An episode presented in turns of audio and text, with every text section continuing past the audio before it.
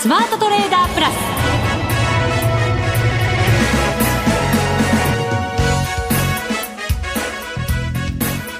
全国のリスナーの皆さんこんにちは。内田まさです。この時間はザ・スマートトレーダープラスをお送りしていきます。この方をご紹介しましょう。国際テクニカルアナリスト福永博之さんです。こんにちは。よろしくお願いします。よろしくお願いします。いや日経平均5日続伸。はいどうしちゃったんでしょう？いやいや、先週聞いてたでしょ？いや、うんじゃなくて、先週お話ししたじゃないですか、ボリンジャーバンドがね。はい。すごく、あの、狭くなってますよと。そうですね。なので、トレンドが出始めると、はい、トレンドが続く可能性がありますよっていう話をいただきました。あと窓の話もしませんでしたっけ？窓の話はしましたっけ？そうか。してなかったかな。他と間違いいやいやいや、あのですね、まあ、あの、いずれにしてもボリンジャーバンドが、ね、いずれにしても。ごまかしましたよ。内田さん、そういうとこもう本当聞き逃さないからなと思っちゃうんだな、そういうところがいいんですよ、突っ込むのがね、楽しくて。私はもう怖いですけどもね。声ちっちゃくなっちゃいました。そうそうそう。マイクに近づいてはいるんですけど、声がだんだんちっちゃくなってきて。いやいや、はい。元気出して。元気出していきたいと思います。でですね、はい、あのまあ、もう一つ実は、あの、えっ、ー、と、注意点もお話ししてたんですよね。はい。あの日足ではそうなんですけど、うん、週足とか月足の、あのまあ、あえー、時間軸の長いもののチャートで見たときにバンドが広がるかどうかが重要なので、それで広がらなくなって、あの、えー、日足で見てこうね、トレンドが出てるように見えても、あのまあ、週足とか月足で見た場合にバンドが広がってこないと、あの結果的にはですね押し返されちゃうっていう、まあ、これそれがあのこれまでのパターンなんですよね。そうですよね、はい、どうですか？長期のちょっとずつ動きそうなんですか？少しずつですね、ええ、あの上向いてはいるんですよね、うん、特に週足はあの今週先ほどもお話したちょっとねえー、他の番組で言ったのかもしれませんけど 窓が開いてスタートしましたのではい、でそこであの大きく上にこう、まあ、今ですとプラス2シグマに今日載せる場面ありましたから、うん、はい、なので、えー、そういう意味では広がりつつあるんですが明日ですよねやっぱりね。そうですね。日銀の金融政策決定会合があり、うん、結果発表があり、はい、雇用統計があり。あり、は寄り付きは S q でございますのでそうですね。メジャー S q でございますから。そうですよ、えー、3月ですから。ということでですね10日は結構なんかいろんなのがこう朝昼晩と、うん、なんか本当一日中イベント盛りだくさんではい、なんかポジションを持ってってるのが怖い感じはしますけどね楽しみでもあり 今はもちろんはいねですよね、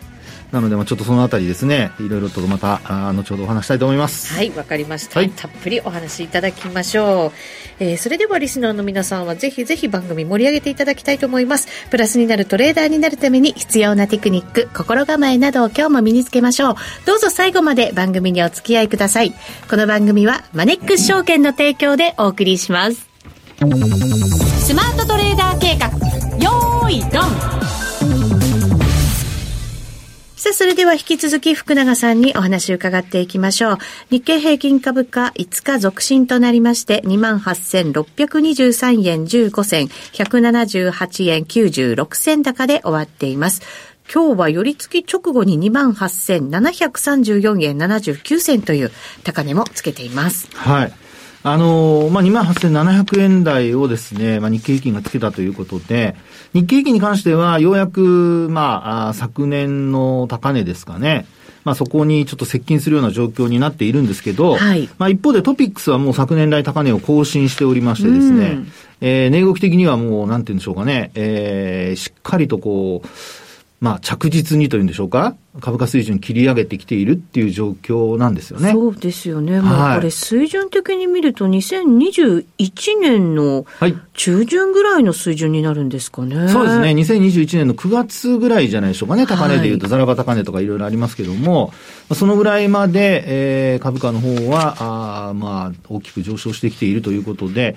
まあ、その時の9月のトピックスの高値が2120 1.18ポイント。はい。なので2100ポイント超えてるんですよね。うん、で、日経平均に関してはまだ、あの、今年の、というか昨年来高値はまだ上回ってませんので、まあ、いずれにしてもその、日経平均がついてこないとっていうところが、一つちょっと気になるところではあるんですよね。はい。で、あのー、まあ、今、そのトピックス優位という話の中でですよ、ちょっとテクニカルとは離れるんですけど、あの、これまでというか、まあ、昨年、えー、まあ、特にコロナショックの後ですかね、えー、金利がこう低下していく中で、あの、グロース株、成長株が買われて、で、あと、あの、まあ、金利が、あこう、低下するというのがずっと続いていたので、グロース株が買われていたと。はい。で、一方で、高値をつけた後に、えー、まあ、高値をつけた後というか、金利が上昇し始めてからですかね。あるいは金利の低下が止まったところから、グロース株が、あ少しこう、頭打ちになって、で、えー、まあ、あの、バリュー株の方にお金がシフトしたっていう、そういう流れがありましたよね。うん、はい。で、またそういう流れを繰り返しながらこれまで来てたわけなんですけど、うん、特にあの、直近ですかね、今年に入ってから、あと、あのー、まあ、えー、アメリカのその経済指標の数値が強い数値が出始めてから特にですけども、まあ、バリュー株物色というのが続いていて、まあ、それが結果的にその今お話したトピックスのですね、株価上昇につながっていると。はい。まあ、あの、他にもその、まあ、国内要因で言えば、東京証券取引所、ごめんなさい、えっ、ー、と、JPX ですね、ごめんなさい。はい、JPX が、えー、日本取引所グループの方から、まあ、あ PBR1 倍以下の、あの、企業にですね、いろいろまあ改善を求めるなんていう話がこう出たりだとか、まあ、それもあって、やっぱり割安とされるあの株が買われてるっていう状況なんですよね。そうですね。外国人投資家もそのあたりは注目しているなんていうね、記事もありましたけれども。はい。で、まあ、そこで、あのー、まああ、ちょっとこう、水を差すわけじゃないんですけど、はい、自分の、私のですよ、過去の経験則から言うと、循環物色って、あの、これ続くためには、次、また、あの、バリュー株が、あの、頭打ちになると、グロース株に資金が向かわないといけないんですね。そうですね。循環ですからね。そうなんです。それで全体的にこうさ、かさ上げしていくという。はい。で、その上昇、今お話したような、こう、繰り返しこうね、あの、循環物色で、えー、まあ、買われる対象が変わるっていうところは、まあ、言えばその時間軸がこう、横軸がずっとこう、進んでいく中で、うん、えー、景気が、まあ、例えば今は、あの、あんまり良くないと。ね、将来的に、あの、金利の上昇で景気が悪化するんじゃないかっていう見立てがあるためにですね、成長株買えないと。ただ一方で、この成長株買いというのが、あのまあ、グロース株、まあ、グロース株っていうのはあくまでもその、なんて言うんでしょう。特に PBR っていうのは過去の、あの、えー、純資産ということで言えば、過去の、あの、結果なので、はい、成長とかそういうの一切含んでないわけですよ。うん。ですから PBR1 倍の、まあ、銘柄、あるいは1倍超えてる銘柄っていうのは、基本的には将来、何かしら、あの、プラスアルファが出るんじゃないかっていうところを、まあ、期待されてるわけですよね。ただ、1倍以下っていうのは、逆に考えると、まあ、成長性が、まあ、ほぼないか、成熟している。成熟している。安定している。いまあ、いろんな言葉がありますが。で、最悪は、あの、まあ、赤字が出て、資産が減っちゃうっていうのがですね、考えられるわけですよ。うんですから、あの、今のこの状況はですね、本当にいいのかどうかなんですよね。はい。あの、本当だったら、はい、成長していくものに、やっぱりお金を投じていく。はい。方がいいわけですよね。そうそう、その方が、あの、もちろんこう先行きが明るいと思うから成長している株に PR が高くてもお金を、まあ資金を投資して、はい、で、買っていくっていう流れがあると思うんですけど、ただ今この状態がですね、続くと、まあどっかでやっぱり息切れしちゃう可能性があるんですよね。というのは、あの、先ほどもお話しましたように、PBR が1倍以下っていうのは1倍超えたら、もうこれあの、割高になっちゃうっていう投資対象にならなくなっちゃう。そうなんですよね。はい。ですから、そう考えると、やっぱり成長性がですね、本当に出てこないと、今この状況で、あの、割安株を買うっていう流れはもちろんそれが、あの、それで、え流れとしてはですね、あの、問題ないとは思うんですけど、はい。ただ本当にここで、あの、まあ、上昇しているからっていうのを、あの、楽観視してですね、えー、景気がいいというふうに考えてしまうのは、ちょっとどうなのか、景気がいいというか、景気が良くなるというふうに、あるいは今よく言われているノーランディングですね。ね、アメリカはそうなるんじゃないかって言われてますけれども。はい、ですけどもね。なので、そのあたりをですね、少しやっぱり、あの、グロース株が本当に買われるかどうかっていうところを頭にこうイメージしながら、はい、えー、マーケット見ていった方がいいのではないかと。ですので、この循環物色の中で、これまでは、その、まあ、ある一定の水準まで来ると、グロース株にまた向かうっていう流れがあったんですけど、えー、これでもしグロース株に資金が向かわないとなると、やっぱり、あの、過去の経験則で言うと、えー、バリュー株が買われるっていうのは一番マーケットの、あの、終焉に近いところですよね。最終局面。最終局面。うんなので、まあ、それはあの、後になってみないとわからないんですけど、はい、もう一度ですね、この流れが続いていくのかどうかっていうことを、やっぱり、あの、皆さんちょっと頭にイメージしていただいて、で、あのまあ、あもう今月で一応3月期決算企業の業績発表終わりますよね。はい。あと来期どうなるかっていうところで、PR 低い銘柄もたくさんあるとは思うんですけども、まあ、あの、日経平均よりも低い銘柄とかですね、えー、あるいは PBR1 倍以下で放置されている銘柄ってたくさんあると思うんですが、まあ実際にそこが、まあ、あこう買われ続ける中で、もう一度、グロース株の方に資金が向かうのかどうか。はい。そうなっていかないと、あのー、本当にあの、今もし、ここから買って、えー、値動きが止まってしまうとですね、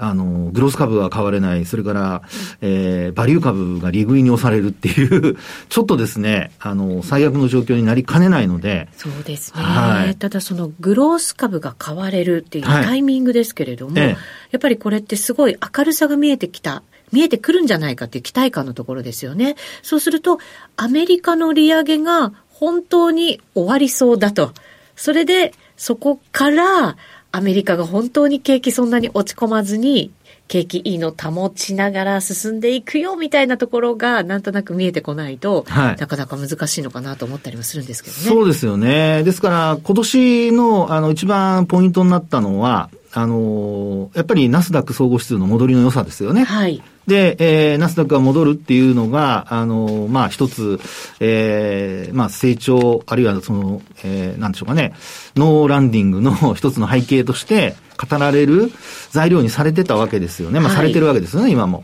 ですから、それがですね、今後も、あの、まあ、あもう一段の上昇に向かっていけるのかどうか。今、特にそのアメリカ株で言うと、やっぱりあの、ニューヨークダウが実はこれ年初来安値を一時更新したりだとか、まあ年初来というのは今年のですけどね。はい。はい。昨年来ではなくて、今年の安値を更新したりだとかしている一方で、まあ、ナスダックだとか S&P500 は、あの、今年1月の安値が非常に低かったので、まあそういう意味ではあんまり、あの、下げてはないんですよね。ですから、ただ一方で戻りも、あの、ナスダックに関しては、実は、あの、高値から安値までの値幅のフィボナッチで見ると、23.6%ぐらいで止まってるんですよ。うん、なるほど。はい。はい、ですから、そういうですね、あの、値動きの戻りの、あの、部分なんかを考えると、良くなってるように見えて、実は全体相場で見るとあんまり戻ってないという状況なので、全体感で見るとですね、このあたり、ちょっと誤解をしないようにする必要があるのかなと。まあ、これをですね、ちょっと今日は、まあ、特に明日は S q で、あの、トレンドの転換になりやすい日なので、はい。えー、ちょっと皆さんにも意識しておいていただければなというふうには思いますけどね。そうですね。あとはやっぱり雇用統計もあって、アメリカのその、えー、物価の指標もあって、そして FOMC があってっていう日程の中で、ええやっぱりそれ一つ一つこなしながら先をちょっと考えていくっていう必要もあるスケジュールじゃないですか。そうですよね。えー、で、あとね、あの、昼間はやっぱり日銀の金融政策決定会合があって、で、そこで今の内田さんの話にあったように、やっぱりあの、金利をどうするか、で日本もやっぱり、あの、上げていくことになるのかどうかっていう、まあ、あるいはいつまで、あの、マイナス金利と、それからイールドカーブコントロールを続けるのかっていう話がありますので、はい、まあ、そう考えると、まあ、ちょっとあんま悲観する必要はないとは思うんですけど、あの、景気が良くなってね、あの、イールドカーブコントロールが、あの、撤廃されて、で、なおかつ、あの、まあ、そうですね、えー、ゼロ金利解除っていう話になってくれれば、まあ、それこそ、あの、まあ、いい方向に向かうとは考えられるんですけど、ただまあ、過去ね、それ、成功している例がほとんどないので ちょっとね、気になるところではありますけどね、もう本当、上田新総裁がどういうふうにね、あの、舵を取ってくれるのか。はい。ね。その辺も見つつですよね、はい。そうですね。プラス、あとはやっぱり中国のね、景気の回復がどれだけのスピード感なのかってところも、ちょっとね、イメージしておきたいなとは思うんですけれど、ね、どうなんでしょうね、経済統計見ると、ちょっとなかなかやっぱり鈍い感じしますか？うん、どうでしょうね。あの、でも私、個人的には思ったよりも回復してるなっていう感じではあるんですね。そうなんですね。PMI とか見ても、はい、あの、数字は、あの、実際のデータは、あの、まあ、信じる信じないは別としてですね、私はあの、信じてる方なので、はい、あの、いいデータだと思うんですけど、ええ、ただ、そうですね、あの、まあ、実質的にですよ、あの、PMI とかはよくはなっているものの、えー、消費者物価だとか見てるとあんまり伸びてなかったりだとか。そうなんですよね。ねあと貿易のね、数字なんかもあんまり伸びてない感じがしますもんね。ねあと、あの、まあ、今全人代行われてますけど、今年のというか、まあ、今年度になるんですかね、あの目標値が、えー、前回よりまた引き下げられたということで。はい、成長見通し5%前後。ね、うん、なのでちょっとですね、あの、まあ、自らこう、ハードルを下げているような状況ですから、ね、どかどかっていうふうに回復ししていくっていう流れにはなんかならなさそうな感じもするんですよね。あそうですよね、ね、あとやっぱりね、アメリカとの対立がね。そう。どこまで激しくなってしまうのか続くのかっていう感じもね、ありますからね。ですよね。えー、ですから、まあ本当に、あの、年始からですよ。あの、中国株なんかも株価戻してきてたんですけど、3月に入って少しまた売り物に押されているような状況ですので、はい。まあ世界的に、あの、少し上値が重たくなっていく中で、日本株はそのバリュー株が買われていると。なので、このバリュー株買いというのが止まったところで、えー、どういうふうに、えー、株式市場、特に日本株動いていくのか、まあ、先ほどお話したようなこともちょっと頭に入れつつ、まあ、高値掴みと、それからあと、売りそびれとかないようにはしていただきたいなと思いますけどね。そうですね。日本株相対的に強いって時々言われる言葉ですけれどね。はい。その買いがどこまで続くのかっていうところですよね。対象があるのかないのか。そう、そうなんですよ。それが続くかどうかもね。はい。含めてで見ていただきたいと思います。はい、わかりました。えー、それでは一旦お知らせを挟みます。マネックス証券からのお知らせです。投資家の皆様、マネックス銘柄スカウターをご存知ですか？マネックス銘柄スカウターは、マネックス証券に口座をお持ちの方が無料でご利用いただける日本株銘柄分析ツールです。マネックス銘柄スカウターでは、売上高や営業利益など重要な業績指標を過去10期以上にわたりグラフ表示することができます。自分でデータを整理する手間をかけずに、長期的な視点で企業を分析することが可能です。また、マネックス銘柄スカウターには、10年スクリーニングという機能がございます。通常提供されているスクリーニング機能は直近の通期業績や今期の会社予想などを対象にすることが多いのですが、10年スクリーニングなら過去10年間の業績や直近の四半期業績での銘柄選びが可能なので、長期視点で自分に合った銘柄を探し出すことができます。さらに、マネックス銘柄スカウターはスマートフォンへの表示最適化も行っているので、外出先などでも場所を選ばずスムーズに銘柄分析を行っていただけます。また、マネックス銘柄スカウターの活用術も、マネックス証券のセミナーやホームページで紹介していますので、ぜひご覧ください。マネックス銘柄スカウターは、マネックス証券に口座を開設いただくと、無料でご利用いただけます。マネックス証券の口座は、無料で開設できます。日本株投資の強い味方、マネックス銘柄スカウターをぜひお試しください。マネックス証券での取引に関する重要事項。マネックス証券が扱う商品などには価格変動などにより元本損失、元本超過損が生じる恐れがあります。投資にあたっては契約締結前交付書面、目論見書の内容を十分にお読みください。マネックス証券株式会社、金融商品取引業者、関東財務局長、金賞第165号。スマートトレーダープラス。今週のハイライト。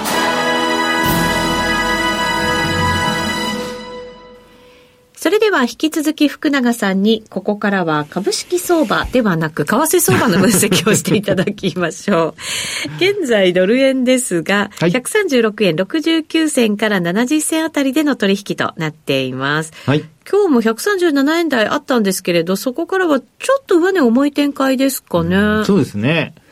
あのー為替に関しては、あの、今月に入って、さっき内田さんが話してくれたように、137円というのは今月の高値ですよね。はい。はい。で、あの、まあ、安値をつけたのが1月になってまして、130、151円つけた後の。はい。で、そこから今戻し歩調なわけですよね。で、実際にやっぱり、あの、いろいろ見方が分かれていて、まあ、140円を超えていくのではないかという見方もあれば、まあ、だいたい136円から7円ぐらいで頭打ちになるんじゃないかと。あと、まあ、安値に関してはやっぱり130円前後が多いんですかね。はい。で、まあ、いずれにしてもですね、その上下の値幅が、まあ、大体10円あるかないかぐらいのところなんですけど、はい。はい。えー、まあ、その10円の値幅の中の上限に近いところに今いるっていう感じですよね。うんで、えー、そうした中でやっぱりこうトレンド的には、今お話しましたように、あの、10、うと、2月に安値をつけてからの戻り、えー、まあ、あドルの安値ですけど、えっ、ー、と、ごめんなさい、円の安値ですね。はい。えー、あ、いや、ドル、ドル、ドル、ドル、ドル、ごめんなさい。ドルの安値をつけてから、はい、あの、戻ってきてるわけですけども、ここでやっぱり雇用統計どうなるかっていう話がですね、やっぱ明日の状況、一番やっぱ気になるところですよね。はい。はい。で、あの、実際にその雇用統計に向かう前にですよ、パウエル FRB 議長のあの議会証言があって、その中で、なんかパウエル FRB 議長、私、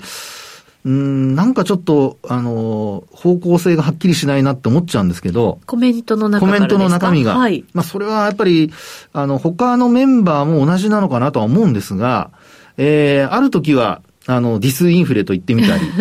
今年結構ね、注目されましたよね。ねで、ある時は、あの、利上げのペースを加速する用意があると言ってみたり。なんか、これまで FRB の議長ってそんなにコロコロ変わってたっけっていう。まあでも難しい局面っていうのはね、はい、理解できますよね。また経済統計次第っていうのもずっとおっしゃってますしね。はい、そうそう。いや、ですからね、そう考えると、やっぱり経済統計が必ずしも正しい数値を出してくれないとなると、これね、結構大変なことになりますよ。振らされちゃう？振らされるっていうか、まあ投資家もそうなんですけど、やっぱり、あの、引き締めすぎたり、あるいは緩めすぎたり、どっちかに触れちゃう可能性ありますよね。あると思います。ええうん、で、実際にですね、あの、明日、まあ、雇用統計、その、まあ、最終段階といいましょうか、えー、3月の年度末で見たところで、あの、どういうふうに数字が出てくるかって言われると、まあ、一応、まあ、20万人超っていうのが、20万人前後っていうのが、あの、コンセンサスですかね。そうですね。前回50万人超えてましたから、びっくりするような数字でしたけど、まあ、でも、20万超えてれば、まあまあまあ、いい数字ですよね、引き続きね。ね。ね。だいたい20万人超えて、あの、1年例えば200万人、224万240万人ですか？はい。あの、雇用が確保されるっていうことで、あの、リ、えっ、ー、と、リーマンショックの時もそうでしたけども、やっぱりコロナショックの後も、20万人っていうのが一つ、やっぱり多いか少ないかの目安で捉えられてましたよね。はい。で、今回もそれを上回るってことですから、まあ予想ですから、やっぱり強いってことでしょうね。そうですよね。また雇用統計発表の、そのまあ間際になってパウエル議長が、これ議会証言のタイミングなんでしょうけれども、はい、利上げペース加速させる用意があるという発言がね。ね。はい。ちょっと際立って影響を与えてるんじゃないかと思いますけど。何なんだろうと思いますよ。ディスインフレどこ行ったんだみたいな。雇用統計いい数字なんじゃないんですか？ねえ。それで、あの、昨日の夜出た ADP の雇用報告ありましたよね。はい、ありますね。で、まあ、たまたま、あの、見た記事の中に内訳が出てたんですね。はい。通常はほら、あの、まあ、連動しないことも多いんですけど、あの、雇用統計の前に発表されるので、まあ、前哨戦とか言ってですね、えー、数字が、あの、まあ、強ければ、多い、あの、雇用者数が多ければ、雇用統計も良くなるんじゃないかって話がありますが、まあ、その中で内訳が出てたので、ちょっとご紹介したいんですけど、はい。これあの、えっとですね、主な雇用者数の増加、これ見ると、レジャーとか宿泊サービスが8万3千人ぐらい増えてるんですね。はい。で、あと金融サービスも6万2千人増えてるんですよ。はい。で、あと教育とか医療も3万5千人。で、一方で減少しているのは、専門だ、専門職だとか、あとビジネスサービス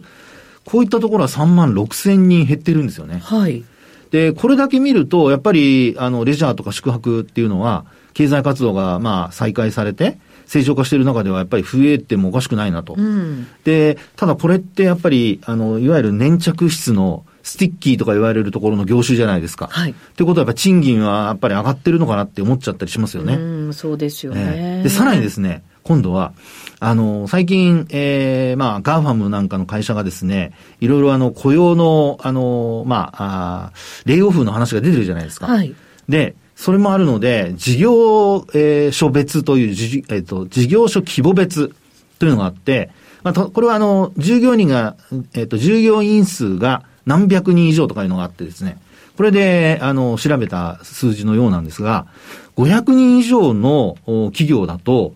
雇用者数をなんと16万人も増えてるんですって。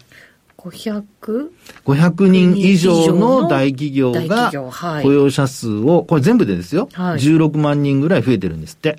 まあ、要は、レイオフしたり雇ったりというのは、まあ、グロスっていうんでしょうかね。あ、あの、ネットかなまあ、あの、いずれにしてもその、それだけ増えたと。であとですね、あの、従業員数が50から499の中規模の事業所も、雇用者数をなんと14万8000人増やしてるんですって。はい。